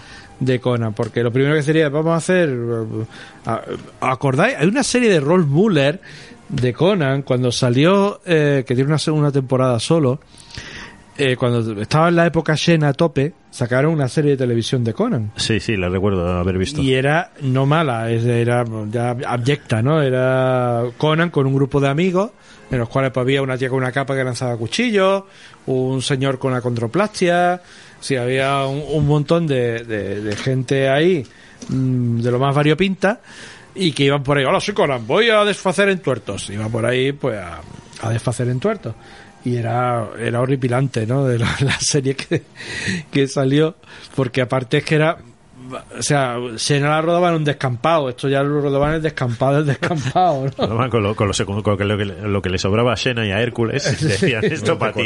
Nos han sobrado tres escudos y dos espadas. Tira para adelante. Tira para adelante. Y dices, madre mía, ¿qué, ¿qué, es esto, no? Sí, de hecho, Netflix te haría el Conan Young, Young Adult, como el joven Hércules, las aventuras. Ah, sí. Alguna sí, cosa así. haría una cosa Te de esta, iba, vamos, Pero haría eso, él haría un grupo de jóvenes Benetton, en los cuales estaría representado todo el mundo, cuando te das cuenta que Conan, es que no puede ser eso, es que, es que una serie de Conan se tendría que parecer más a la serie, la serie Zatoichi japonesa, Sí. que es, va allí, sucede algo y se va.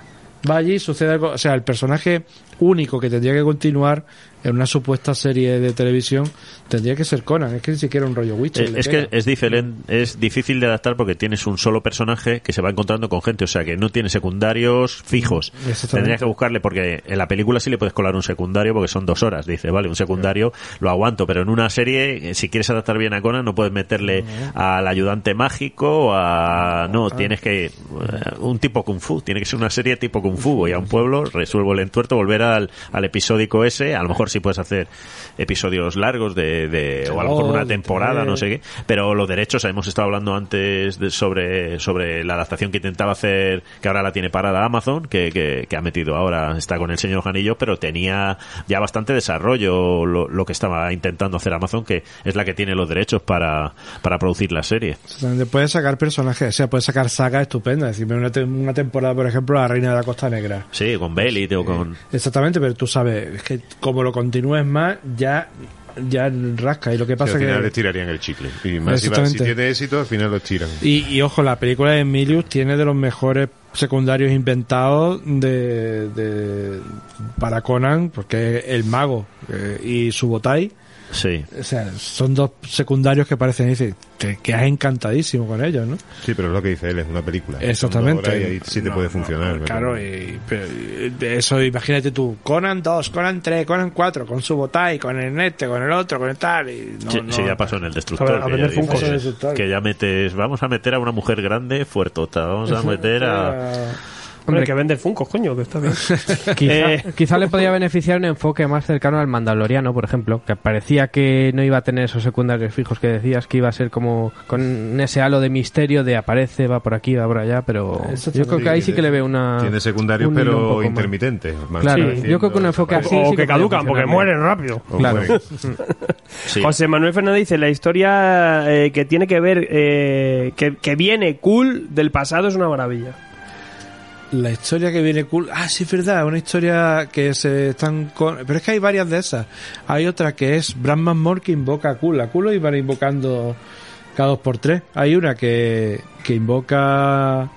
Están Cool y Conan. Y hay otra que es Brandman Moore que para defender tal invoca a, a Cool. Parece que todo el mundo se aburría, invocaba a Cool. que Estaba el hombre allí, con razón estaba tan triste en su O sea, palacio. existía, existía el hechizo de invocación de Kul, pero no el de Conan. Pero no el de Conan, es que el de Conan hace falta más nivel. Pero había otro, otra historia muy loca, que eso es que, que es ya en la época de decadencia de la espada salvaje, donde Conan viaja a una dimensión espejo, como en Star Trek, y se encuentra con el rey Conar. Que es él, sí, el rey Conar, y lo confunden, hola rey Conar, yo, "Ah, me llamo Conan, ¿no? Y, y luego ya el otro, ah, un impostor, te ha mandado Totamón, y se liaban allá galletas, ¿no? Y era muy divertido, pero acá era pues, época de decadencia y ya no sabemos qué hacer con el personaje, ¿no? Yo es que opino que todas las historias tienen que terminar en algún momento. Por mucho que te guste el personaje, Salvo Berserk y Vagabond, todas tienen que acabar. Bueno, es, eh, Berserk, acabado porque, No el, porque el creador se ha ido para el otro lado. O sea, que Ha acaba- acabado de hacerse, no la historia. pero que tienen todas las historias tienen que, que empezar y que, y que terminar, ¿no? Y- Yo creo que también se enalgó demasiado la espada salvaje de Conan, porque empezó fuerte, eh, muy fuerte, eh, fue, fue bastante bueno, pero luego ya lo que tú dices, tenemos que inventar, a lo mejor se nos hemos quedado sin, sin las historias del propio Howard de adaptar y vamos a tirar y y ya no tengo inventiva para inventarme otro brujo, otro monstruo, otro... Las cosas, claro. Mm, o entras en la repetición, tampoco es que pudieran eh, jugar a cosas del tipo vamos a meternos dentro de la psicología de los personajes. No, no, tenía que ser todo el mismo esquema. ¿Qué pasa? Pues que entraron en la dinámica de, de cómic de superhéroes. Fue cuando el, el guionista este Fleischer te sacó a malos recurrentes, el devorador de almas. Luego había un capitán que era un tío con una careta que tenía un gancho tipo Master Universo que, le, que tiraba cuchillos. O sea, cosa que tú ves. Conan macarra. Eh, Es como ahora, yo aún así a mí me mola el Salvaje Vengadores, que tiene Conan ahí, que hace Home Punisher y toda esta gente de puta madre. Es que, es que no encaja para nada. O sea, yo es que no, no lo veo, es que no lo veo. Porque aparte, una de las idiosincrasias que tiene el personaje de Conan, eh, que en todos lados, que donde quiera que vaya, acaba mandando. O sea, le recoge un, un barco pirata y tú sabes que a los cinco painas Conan es el capitán. Lo recogen los zoaquiros del desierto, tú sabes que a las cinco painas va a estar como, porque un líder nato y es una cosa, eso es súper hombre, ¿no? Entonces verlo ahí, que yo qué sé, que el Capitán América de Conan, tú rescata que yo. Muy bien, capitán. No te lo, no te lo crees.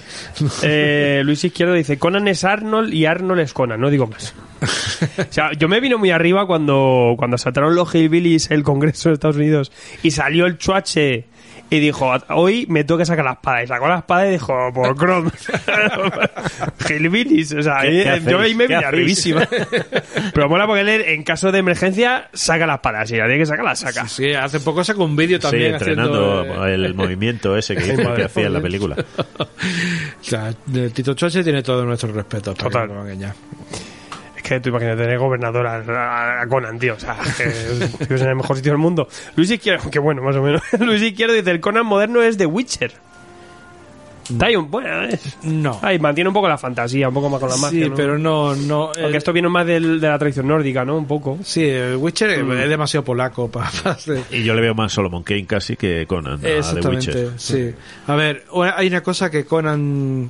Conan es una persona de, de extremos, de grandes alegrías y grandes tristezas, ¿no? De, de si estoy triste se tiene que entrar todo el mundo, si estoy tal. No es una persona que se vea arrastrada por mi pasado, mi obligación, los amigos que me dejo, no sé en cuánto es. Yo tenía un amigo y, eh, y a mi colega le cortaron la cabeza a los no sé cuántos, ya no, no, ya no me acuerdo de él. Te lo, me acuerdo de ahora que te lo estoy contando. No como de Witcher que a cada cosa que te lees una carga enorme y una carga y una carga. O sea que no no no creo que, que Witcher sea una aproximación moderna a un Pero un crossover de Geralt vs Conan, mm, te lo compro, ¿eh? Yo poco- to- apuesto todo por Conan. Hombre, ya también, pero, pero me molaría verlo. Sí. Yo por mucha magia y mucho de esto que tenga y tal, yo ahí lo siento. Yo creo que Conan tenía, no sé, que tú que has jugado al rol como yo, en, porque has dicho que has jugado la llamada de Cthulhu o Chulú, eh, yo he hecho miles de partidas de Master de, de ese juego. Estaba uno, en, en el juego de Roll Master había una cosa que era, eh, que es lo que tiene Conan, que era que no creía en la magia. Al no creer en la magia no le afectaba a los hechizos. Había una habilidad que era, te tiraban en vole, no, pero si yo no creo en esto, a mí no me afecta. Yo creo que Conan tiene eso diciendo, si serás mago, pero el espadazo te lo vas a llevar. En, en los espadazos si crees tú. Por eso. El vainazo. Gorka dice, ¿vuestro actor para ver a Conan de nuevo en la gran pantalla? Pues yo, John Brenthal, ya te lo digo. A ver, yo, está claro. yo, yo, no, yo, yo cogería de nuevo a, a Jason Momoa. Yo creo que más Conan que él no, no se va a encontrar hoy día. sí, John o sea, si fuera Conan Rey, sí Pero cogería Conan Rey. al, al Tito Choche ahora. Conan Rey, sí lo choche, sí. Pero rápido, ¿no? que, que no se demoren mucho. ¿no? Corre. Pero eh, si fuera un Conan así, dijeron, pues vamos a contar la Torre del Elefante, vamos a contar la saga de Belit o algo así, yo, ir- porque es buen actor, no un actor que te- no, y da el pego totalmente. da el pego de Conan y tal, lo que pasa que, claro, si- Con un guion. con un guion. Eh, Hay una de las cosas que me, que me repatea 40.000 veces. Mira que fácil coger los puntos a Howard. Es decir, Howard cogía mitología, que digo yo, celta, y cogía los nombres de ahí y los usaba. Mitología de tal y lo usaba, ¿no? Y entonces todo tiene ese toque como que te suena, sí, por ejemplo, el rey Yedizer. Y te dice, el rey Yedizer, entonces claro, esto piensa en alguien pues más tirando por los otomanos, más tal, o piensa eso, el, el- Sonja la Roja, ¿no? Y, o to- todo eso lo, lo pilló muy bien Roy Thomas, que cuando inventaba cosas, las inventaba basándose en ese esquema.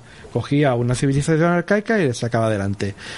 ¿A qué narices viene a llamar un tío Zim? Como si fuera un desatascador.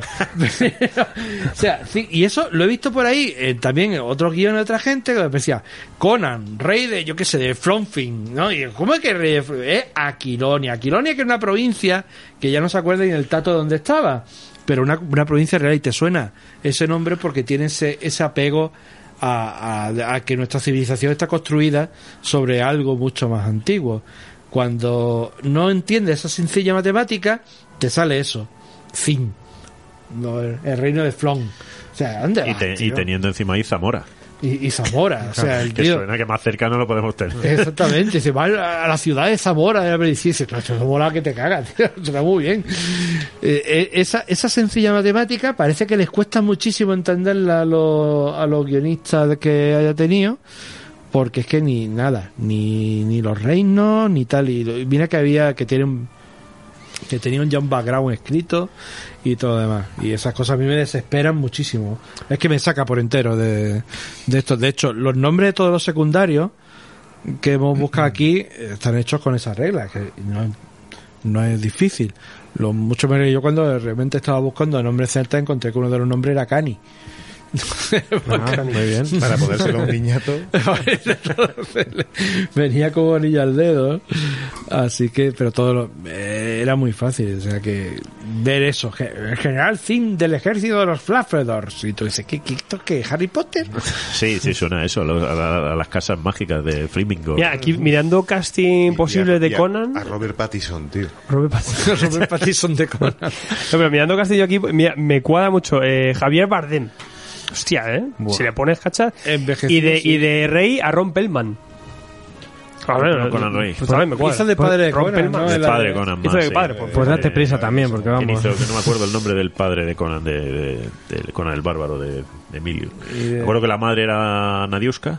Sí, pero el padre murió hace poco. El Sí, actor, sí, el actor, el- sí, es el que hizo. Ah, sí, el que hizo de Falconetti. en- El que hizo Falconetti. que ha muerto hace, hace unos días, sí, pero se me ha ido el nombre. Qué, qué pedazo de diálogo, ¿eh? Al principio los dos en la Sí, el montaña. secreto del acero y el secreto del acero. Un, un Chris Hemsworth también así de moreno bestia. Yo es que creo que tendría que, guapo. que apostar por Muy guapo, alguien sí, guapo, muy desconocido, ¿eh? Como hicieron con Sí, Hugh Jackman bueno, cuando... Eh, el, el- el actor este español, Miguel Ángel Rodríguez, ¿cómo se llama? Que salía en un Ministerio del Tiempo haciendo tal. Yo lo vi y este tío puede hacer un Conan perfectamente. Bueno, un tío alto, cacha, melenudo, con, salía una barba así interesante. Así que lo veía. Hubo un proyecto para hacer una adaptación de animación de Clavos Rojos que tenía unos diseños preciosos, no, lo siguiente. O sea, tenían ese, esa cuestión de primitivo, tosco, de civilización que está empezando y nunca se llegó a, a salir. Si se busca por ahí en, en Google aparece, aparece esa adaptación. Y, y eso es lo, lo interesante de estas cosas, es eso, cuando eh, escriba o dibujes Conan y tal, el espíritu de Hogwarts era, no era tíos con cotas de malla súper refinadas, espadas con pomos perfectos, labrado al 100%, y escudo y, to- y todos los soldados vestidos igual y, y todas esas cosas. Eso no, eso no, no se ve. Eh, lo que se ve son civilizaciones que están empezando, donde hay mucho bronce, donde tiene que haber. Y jugaba mucho con eso. Y, y, los grandes adaptadores de. De, de, de Howard, como fue eh, Roy Thomas y John Buscema, te ponían los callejones de Sadizar y tú veías los callejones de Sadizar con una, una cosa eh, horrible ahí de todo decadente la huella por medio de la calle es era una, una maravilla Gente tirando meados por, por la ventana. Por la ventana y tal. Como se hacía aquí en la Edad Media, que voy a el meado para afuera. Y que nada, si, agua va, si no te has quitado, tiempo has tenido. Conan el Destructor, dice Pablo Salto, es buenísima. Me gustaría ver a Arnor como Conan, eh, rey de todo barbudo. Y Tom Hardy sería buen Conan eh, para una caracterización. Pues sí, Hardy también pegaría. Tengo por aquí a Gorka, eh, o a Gorka, iba a decir. Gonzaga, buenas tardes, que vienes a decir hola porque casi no, nos queda poquito, pero bueno. Di algo de Conan. Conan es el chavalín ese que resolvía misterios y gafitas de, de anime. No Ah, Conan el que se Conan, dedicaba... Yo mola que ha estado aquí y ha dicho yo ya para dibujar esto ya. ¿Cuánto llevamos firmados? 10. Oh, fatal, colega, como Tres, siempre. creo que son tres. Ay, madre, mañana el intensivo. Mañana va a ser curso La intensivo. primera hora aquí, ¿eh? Los dejo churros preparados aquí. Estaba también Conan, el niño del futuro. Esta pregunta es cojonuda. Málaga Tuve dice, soy nuevo en el tema de Conan. ¿Cuántos cómics hay? Uf, Joder. Mazo. ¿Cuántas? Inabarcables. ¿Cuántas? Firmados. todo lo que, todo lo que, todo lo que Firmados quieras. 10. Firmados Firmado 10. 10. Eh, yo, ¿Cuántas yo le digo, aquí tenéis todo Conan y son 8 o 9 baldas de Billy. Eso es Conan. Más o menos. Un rato. ¿Cuántas estrellas hay en el ¿Cuántos cielo? ¿Cuántas granos de arena en la playa? Dios. Nadie puede contar, Conan. No se puede contar, es incontable. No, hombre, los recopilatorios, esto, por ejemplo, de Planeta son 10 tochazos. Conan el Bárbaro.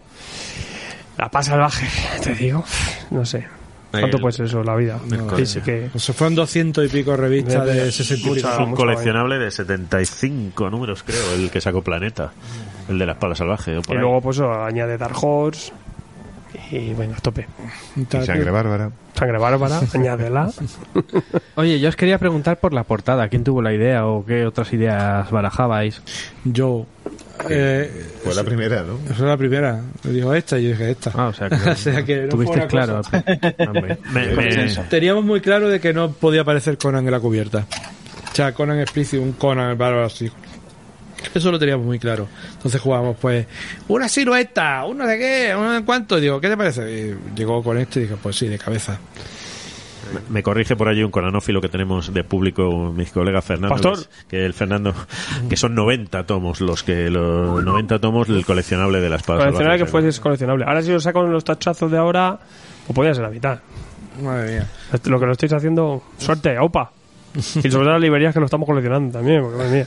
Eh, Jaime Tezano dice: Si hiciese un contador de muerte de Conan, tendría récord hechas a mano. pues yo creo que estaría ahí, ¿no? Con Frank Castle también. Sí, pero Franca se utiliza armas de destrucción masiva. Claro, es que, claro, es que a mano.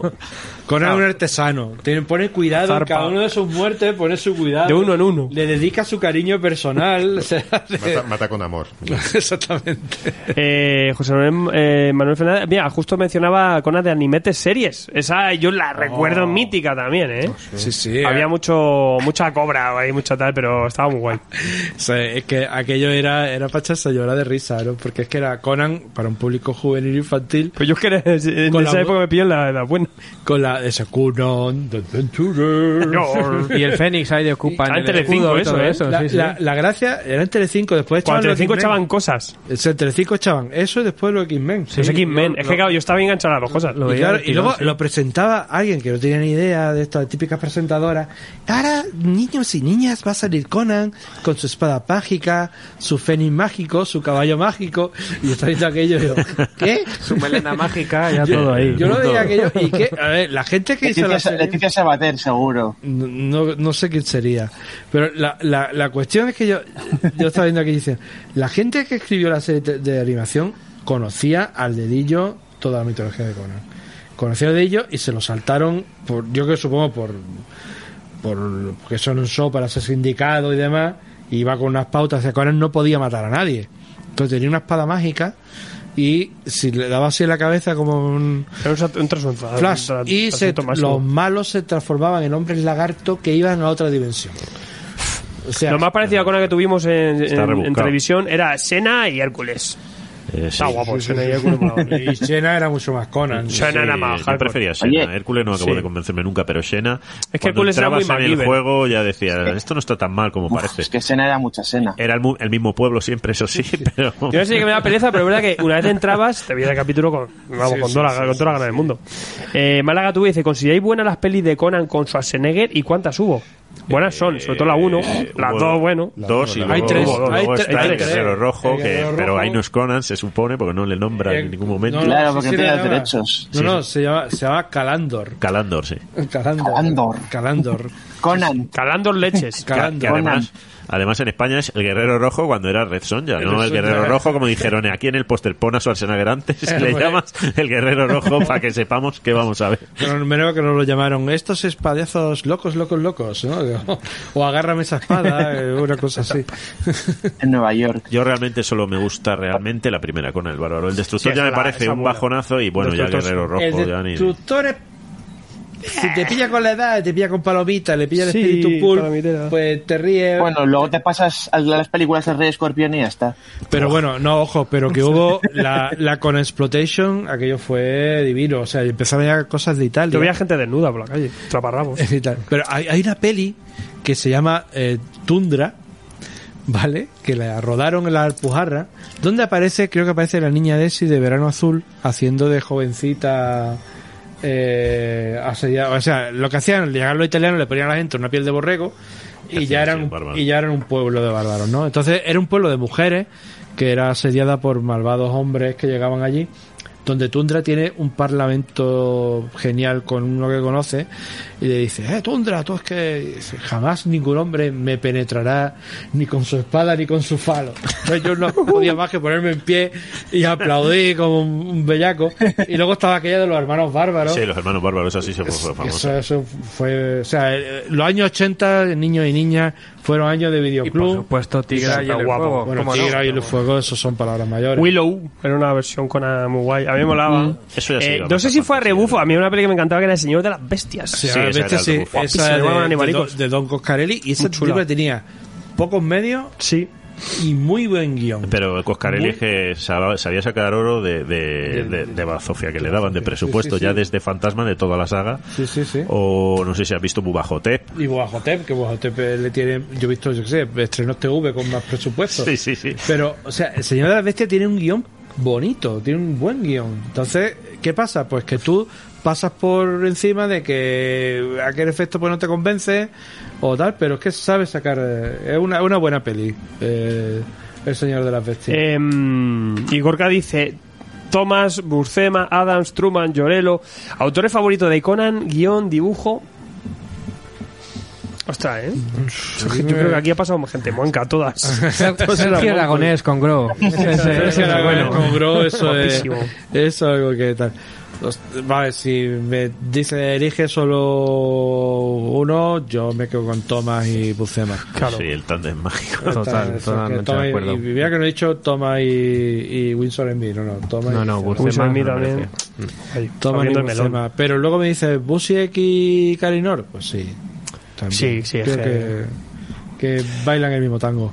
Es que, yo, bueno, Llorelo, vamos, Llorelo ahora mismo, para lo que es el, el conanófilo moderno, Sí, además se nota que le gusta y se vuelca en el personaje. Yo, yo he leído y la- Corben.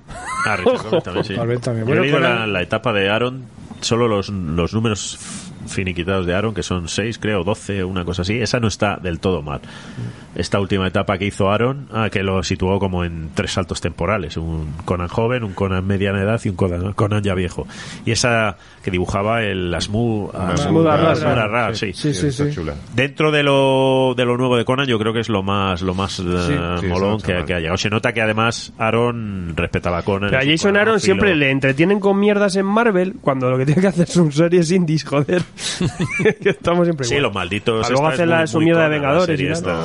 bueno, y los paletos cabrones. Y los paletos cabrones, Claro. esa es una mítica. Exacto, que- a por que ellas. Estamos Ojo. esperando el siguiente número. Ojo, del Conan actual hay un especial que era de aniversario que está Roy Thomas y Alan Davis ahí haciendo especiales, eh. Ojo, eh. Mm. Eso- Alan Davis, que le llaman de vez en cuando, le convocan y ahí resurge. Málaga tuve dice, vi cinco veces Willow.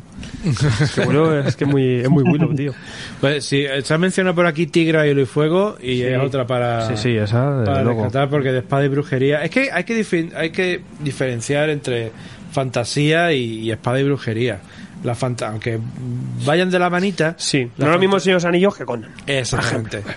Sobre todo por el por la filosofía que hay detrás, ¿no? Del tema. La espada y brujería lo deja muy claro. Espadas, Espada y rojas. y brujo y mago y tal. Y, y la magia suele ser algo muy sutil. Muy. No llega a ser una magia de tal. Y luego ya fantasía, pues ya. Más rolero, mete ahí- más rolero, Exactamente. quizá. Mete ahí tú el bárbaro, tú el arquero. Claro, Y- El cocinero. ambos géneros son una A, a mí me pasaría eso. Tú el bárbaro, tú el arquero y tú a barrer. Y ¿Cómo que yo? Sí, sí. Oye, que estás oyendo el directo, no habéis hecho ninguna mención a ningún videojuego de Conan, pero ¿qué es esto? Yo es que nunca he jugado porque me han dado... Eran muy malos, ¿eh? Eh, Realmente eran chungos. Yo, yo me jugué, el, bueno, el Barbarian, ¿os acordáis de ese juego, no? El videojuego mítico de, de Amstrad, Hombre. Spectrum, eh, MSX y todos esos ordenadores. Sí, sí, el que- típico arcade. Y tal, que estaba, lateral. guay, que estaba guay porque eh, si tirabas para atrás, daba el giro, le cortaba la cabeza al otro y era, y era, estaba muy chulo. Que salía una señorita semidesnuda en los pósteres que anunciaban. Que era como, Era- "Hombre, era- eran otros tiempos. era en otros tiempos. Y tal, el tío salía desnudo también, para que no me van a engañar. Eh, y tal, pero yo jugué al al Conan Exiles así para ver Estaba mencionado Java ver, también ese. sí. Uf, y tal Sí, y, conozco. O sea hay mucho conocimiento detrás pero claro está orientado todo para un juego de mundo abierto de pillar recursos sí, es- sí, de- conozco tres o cuatro personas que, que juegan al Exiles, que se va actualizando año tras año desde 2016 o 2017 que salió, y es como una segunda vida. O sea, ríete tú de los que juegan al WoW. No, el mejor, el mejor era el Elder Scrolls si te cogías un guerrero. En Skyrim, yo en Skyrim me- tope. voy con un tío con un hacha y taparrabo para vacilar Claro, claro, un. Dovahkiin. Sí, es que, a ver, yo es verdad que vi juegos y algunos que regalaban ahí con la Xbox. Sí, había, dije, había un "Bueno, juego de Conan donde tú jugabas con Conan y le ibas subiendo puntos. Y luego hubo. Es que no recuerdo cómo se llama aquel juego. Que podías elegir entre un enano, un bárbaro y un. El Golden Axe. No, no. Sí, el Golden. Guapo. El Golden Axe estaba chulo. O sea, vamos, a ver, la, la, la esencia del Conan está en todas las puñetas. estas. Pero este que os cuento yo era estaba hecho en España y el, el personaje. O sea, lo veías en tercera persona. Ah, sí, el, el Brave o Blade o algo así era. Sí, Blade o algo así se llamaba. Y estaba muy chulo Sí, sí. ese juego porque. Sí, sí, sí, sí, Claro, sí, luego sí, te sí, salía sí. monolito- Ese era español. Era español. ese juego de Sí, PC, sí. buenísimo. Sí, sí, te caías de un tal y empezabas Está a jugar con juego, los personajes, ¿no? Y, y eh, creo que eso, podías elegir entre uno de esos tres. Y ese estaba muy chulo. Sí, señor, sí, señor. Sí, señor. Sí, sí, sí. Entre un enano, la amazona, el caballero y el bárbaro. Muy bien sí, Y el, y el acuerdo. cocinero, si lo Sí, desbloqueaba. cocinero. Esa era la época que jugábamos a eso y al Comandos. Tremendo. Tomando otros que jugaba creo que era el mismo estudio, creo que... Era Pues- ese, ¿no? El comando es. Yes, sir, immediately, sir. Oh, yeah. O ya pasamos a Call of Duty. Bueno, eh, pues yo creo que por aquí hemos hablado un ratillo de Conan, ¿no? No se va a tiempo a firmar algo. Ahora no vamos a ir a por las cervezas, a por el aguamiel. claro. Claro, lo bueno, la Eh, taberna. este, este te veo que esté viendo aquí Sangre Bárbara posiblemente no se vaya a sacar en ningún otro lado que sea en España. Porque el tema de follones de derecho y tal, si alguno en Europa Para lo que pongan en Twitter luego. y tal. Eh, hombre, se me ha ocurrido hacer lo que hicieron los mexicanos con los primeros Conan. Con los rubios, ¿no? No, no, bueno, aparte, el, el que salió primero, La Reina de la Costa Negra, era Conan y Belit, en el año 60 y algo, se llama La la Reina de la Costa Negra, eran TVO de esos, de Conan rubio, con tipo Sifrido, y Belit con un casco de conquistador español, eso estaba muy bien. Pero es que luego cogieron los cómics de Barry Windsor Smith, que los sacan casi al mismo tiempo, y lo llamaron Vulcano el Bárbaro. Ah, bueno, sí, solo te... Otro asunto. Vulcano el Bárbaro. Y eran los cómics esos que salían allí y, y te vaya. Lo mismo si lo sacamos en lugar de sangre bárbaro, poníamos sangre vulcana. Vulcano, Y, además. y que se llame Conar, como Conar. la versión esta del espejo que has contado antes. La del mundo espejo, es. Claro. Qué grande. Pues vamos a despedir un poco esto. Eh, señores de la mesa, Javi, Juanjo, Gonzaga, gracias por pasaros. Un placer. Pues aquí estamos barbareando. Placer. Sí, sí. Y pues Joe, un placer tenerte por aquí barbareando. Te quedan dos días para aguantarme. Te hemos subido al norte, no sé qué tal un bárbaro en el norte, cómo, cómo te sentará. Grant Morrison se inspiró en ti, yo, el bárbaro, eh, eh, gran historia. Eso cuando tú eras chaval, ¿no? Eh, Cuando era chico, cuando era chico. cuando eras chico. Pues un placer de tenerte y Juan, pues como siempre, pues un, estaba todo buenísimo. Se, se inspiró en él, pero será devuelto en Fantasmagoria. Sí, sí, yo. Esto con dibuja calvo es más sencillo. Conan el calvo. Se, se- se- Con el calvo. Pues ya sabéis, pues eh, todos a, a dar por saco a Carras. ¿Cómo es en Twitter Carras? A ver, que eh, tengo que ir. Hacer un chain.org para reedición, ya, por favor. Ahí acoso y derribo, en Instagram, donde queráis, para que reediten esto rápido. Los que no, y los que lo hayáis pillado a tiempo, pues nada, a vuestras casas que irá, con mil historias, porque hay de todo una print. Tendremos en la tienda alguna sorpresilla también con este Sangre Bárbaros que hayáis quedado sin, seguramente algo tendremos para vosotros más adelante, o sea que estad atentos. Y es que ni voy a promocionarlo, ya cuando llegue a vuestras casas hace muchas fotos y todo eso y, y ya está, y dar ansia un poco a la gente que, que no ha estado rápida, porque merece mucho la pena. Es que realmente yo iba, digo, cuidado con el hype hype, cuidado con las expectativas, porque esto lo está poniendo todo el mundo de puta madre. Y hostia, sí, está muy bien, es muy buen cómic. Eh, o sea que a, a por él. Y, y poco más que decir, hemos pasado por aquí un, un poquito por la casa del Cimerio. Eh, yo estoy muy a tope ahora, a ver en el bar qué, qué liamos eh, después de toda esta charla. Y pues por ahora, pues ya sabéis, leed mucho, sed felices y, y que Chrome os acompañe.